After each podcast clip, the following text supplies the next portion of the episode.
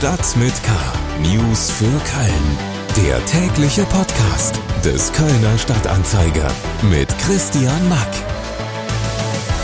Herzlich willkommen bei Stadt mit K, Ihrem News-Update zum Anhören vom Kölner Stadtanzeiger. Schön, dass Sie dabei sind.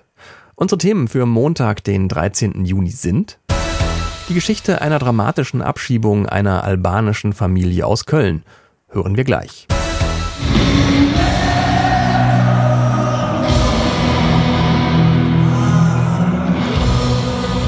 Am Wochenende haben die Toten Hosen das Rhein-Energiestadion vollgekriegt und äh, man könnte sagen, dass die Fans aus dem Häuschen waren.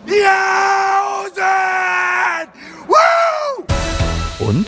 Ich fand das immer toll, äh, für Mode zu stehen und äh, für, zu meiner Familie dazuzugehören. Ich finde es eine tolle Herausforderung, das Familienunternehmen weiterzuführen. Wir haben mit Theresa Weingarten über den Friesenplatz, Kartenzahlung und Mode für große Größen gesprochen. Schlagzeilen. Mehrere Klimaaktivisten haben sich am Montagmorgen auf der inneren Kanalstraße mit ihren Händen an der Fahrbahn festgeklebt und somit den Verkehr zeitweise zum Erliegen gebracht. Noch während des laufenden Polizeieinsatzes sagte uns Hauptkommissar Christoph Schröder. Also wir hatten eine Spontandemonstration mit sechs Teilnehmern. Ähm, drei haben wir oder vier haben wir von der Fahrbahn geholt. Zwei sind noch an die Fahrbahn äh, angeklebt. Und äh, jetzt werden wir mit der Feuerwehr versuchen, äh, diese Personen zu retten. Rund anderthalb Stunden nach der Protestaktion konnte der Verkehr wieder freigegeben werden. Ein Verkehrsunfall zwischen zwei Autos in der Gegenrichtung hatte zusätzlich für Stau gesorgt. Sein tiefer Klang ist nur selten in der Stadt zu hören, denn normalerweise wird die größte und bekannteste Glocke des Kölner Doms nur zu besonderen Anlässen und an hohen kirchlichen Feiertagen geläutet. Allerdings muss der dicke Pitter mal wieder gewartet werden und deshalb wird er zwischen Montag und Mittwoch immer mal wieder zu hören sein. Die bekannteste Glocke Kölns ist eine der größten freischwingenden Kirchenglocken der Welt. Alleine der Klöppel genannte Stab wiegt 600 Kilo, während es die gesamte Glocke auf etwa 24 Tonnen bringt. 4,9 Millionen Euro für fünf Zimmer auf 300 Quadratmetern Wohnfläche. Eine der teuersten Wohnungen Kölns steht gerade im Internet zu Verkauf. Die Penthouse-Wohnung mit Panoramablick befindet sich auf den obersten beiden Stockwerken des sogenannten Ringturms in der Nähe des Ebertplatzes.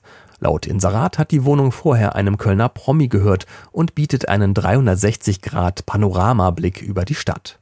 Mit 100 Metern handelt es sich außerdem um die dritthöchste Wohnadresse in Köln. Noch mehr Nachrichten finden Sie auf ksta.de und in der KSTA Nachrichten-App. Weitere spannende Hintergründe rund um Köln gibt's jetzt etwas ausführlicher. Köln. Eine albanische Familie lebt seit 2015 mit einer Duldung in Deutschland. Die drei Kinder haben den Großteil ihres Lebens bei uns hier in Köln verbracht, kennen das Heimatland ihrer Eltern also gar nicht. Die Stadt Köln hat die Familie Ende Mai gegen deren Willen in einen Flieger nach Albanien setzen lassen und sie abgeschoben. Jetzt sammeln Eltern der Stefan Lochner Schule im Rathenauviertel Geld für die abgeschobene Familie. Zwei der Kinder gehen nämlich auf die Schule. Und bei der Abschiebung sollen sich dramatische Szenen abgespielt haben. Laut einer Flüchtlingsberaterin vom Verein Mosaik soll die verzweifelte Mutter versucht haben, sich selbst mit einem Messer zu verletzen, als die Polizei kam. Am Ende seien die Eltern in Handschellen abgeführt worden, während die älteste Tochter mit neun Jahren die Dolmetscherin spielen musste. Von Seiten der Stadt heißt es, es sei aus Sicherheitsgründen nötig gewesen, die Eltern in Handschellen abzuführen und auch die psychische Krankheit der Mutter sei kein Grund, nicht abzuschieben. Der Flüchtlingsrat in Köln kritisiert schon länger die harte Haltung der Stadt in Abschiebungsfragen. Die ganze Geschichte der abgeschobenen albanischen Familie lesen Sie im Kölner Stadtanzeiger und auf ksta.de. Dort finden Sie auch den Link zum Spendenkonto, auf dem zum Zeitpunkt der Produktion dieses Podcasts schon zweieinhalbtausend Euro zusammengekommen sind. Musik.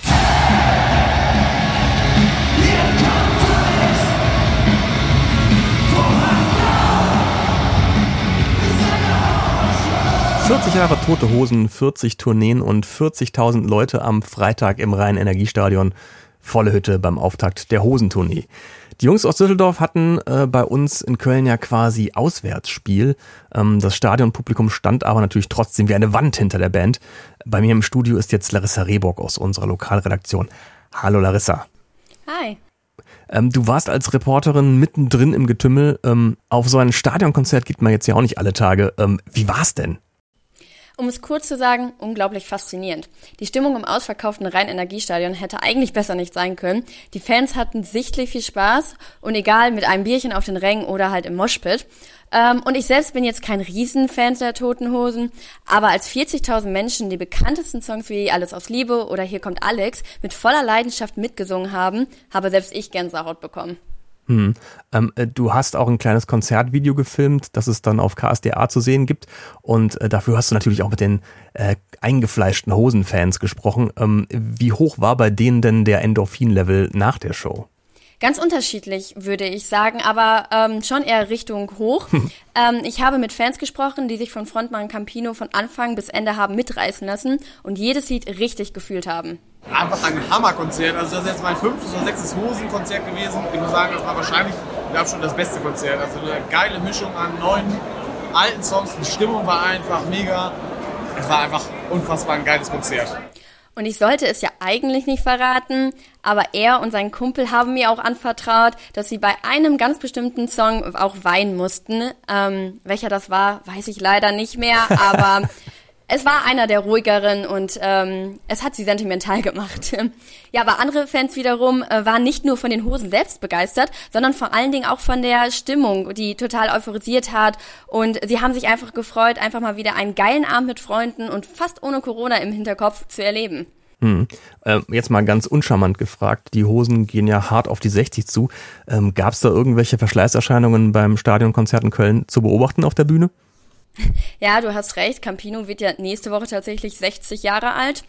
Und ja, ich würde sagen, man merkt es so ein bisschen. Ich war zwar nie live dabei, als die Düsseldorfer irgendwie in den 90er Jahren auf der Bühne standen, aber ich habe vorab ein paar Videos natürlich gesehen und auch mit einigen Fans gesprochen. Und Campino ist am Freitag schon etwas weniger über die Bühne irgendwie geflitzt.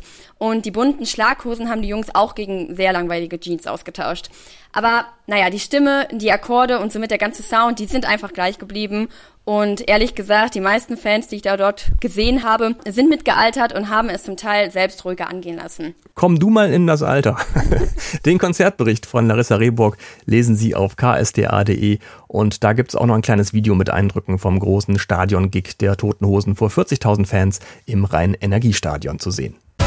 Reingehört in der aktuellen Folge unseres Wirtschaftspodcasts Economy mit K hatte mein Kollege Martin Dovideit die Geschäftsführerin eines Kölner Traditionshauses zu Gast. Theresa Weingarten leitet das gleichnamige Modehaus am Friesenplatz in der vierten Generation. Ihre Urgroßeltern haben es 1930 gegründet und heute gibt es neben dem Modehaus in Köln auch noch eins in Düsseldorf, Wiesbaden, Essen, Dortmund und in Berlin. Der Standort Köln bereitet Theresa Weingarten allerdings gerade ein bisschen Sorgen. Die äh, U-Bahn-Station äh, am Friesenplatz hat noch nicht mal Fahrstühle. Das hat selbst die KVB letztens verkorkst genannt. Ja, das finde ich auch sehr verkorkst. Äh, also einmal natürlich wollen wir auch Kinderwägen oder Rollstuhlfahrer oder ähm, bei uns begrü begrüßen dürfen.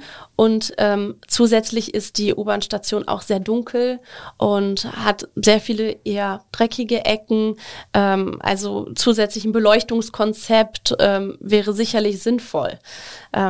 Dann gibt's jetzt auch das Strauß, ehemalige Straußgebäude an der Ecke, was immer noch nicht äh, ja, irgendeine Nutzung gefunden hat. Äh, also Leerstand zu einem eher schwierigen U-Bahn-Schacht ist natürlich doppelt schlimm. Da gibt's also durchaus Verschönerungsbedarf. Eine andere Baustelle bei Weingarten ist übrigens immer noch das Thema Kartenzahlung. Da steht einem kurz mal das Herz still, äh, wenn dann die Kunden nicht bezahlen können an den Kassen und man muss flexibel sein, schnell umdenken äh, und sich neue Lösungen einfallen lassen. Und äh, das Problem ist leider bis heute nicht gelöst. Ähm, das ist sehr langwierig und mir graut es davor, äh, was noch so an ja, digitalen Blackouts oder Schnittstellenproblemen oder sonstigen Sachen auf uns zukommen könnte. Ja, wir drücken die Daumen, dass die Kunden bald wieder mit allen Zahlungsmitteln shoppen gehen können. Auch die Kunden für Übergrößen übrigens, denn die sogenannten großen Größen sind auch ein Geschäftsfeld, auf das man sich bei Weingarten seit einiger Zeit begeben hat. Sie haben äh, in einem anderen Podcast einmal verraten, dass Rainer Kallmund, äh, also der ehemalige Manager von Bayer Leverkusen, bei Ihnen eingekauft hat. Haben Sie denn schon mitbekommen, dass er jetzt 90 Kilo abgenommen hat und nur die Hälfte wiegt? Natürlich habe ich das mitbekommen. heißt das, Sie konnten ihm neue Sachen verkaufen oder er ist kein Kunde mehr bei Ihnen? Doch, er, ähm, also äh, meistens bestellt er telefonisch äh, und äh, konnte auch noch neu ausgestattet werden, weil wir haben ja die Bandbreite. Wir bieten ja auch Normalgrößen und große Größen. Also egal, in welchem Bereich sich Rainer Kallmund bewegt, bei uns findet er das Passende. Die ganze Folge Economy mit K mit Theresa Weingarten gibt's in allen Größen, überall da, wo es Podcasts gibt. Damit sind wir für heute wieder durch mit dieser Folge von Stadt mit K. Danke, dass Sie reingeschaltet haben. Mehr Podcasts vom Kölner Stadtanzeiger gibt es auf ksta.de slash podcast. Mein Name ist Christian Mack, machen Sie es gut und bis bald. Stadt mit K. News für Köln. Der tägliche Podcast.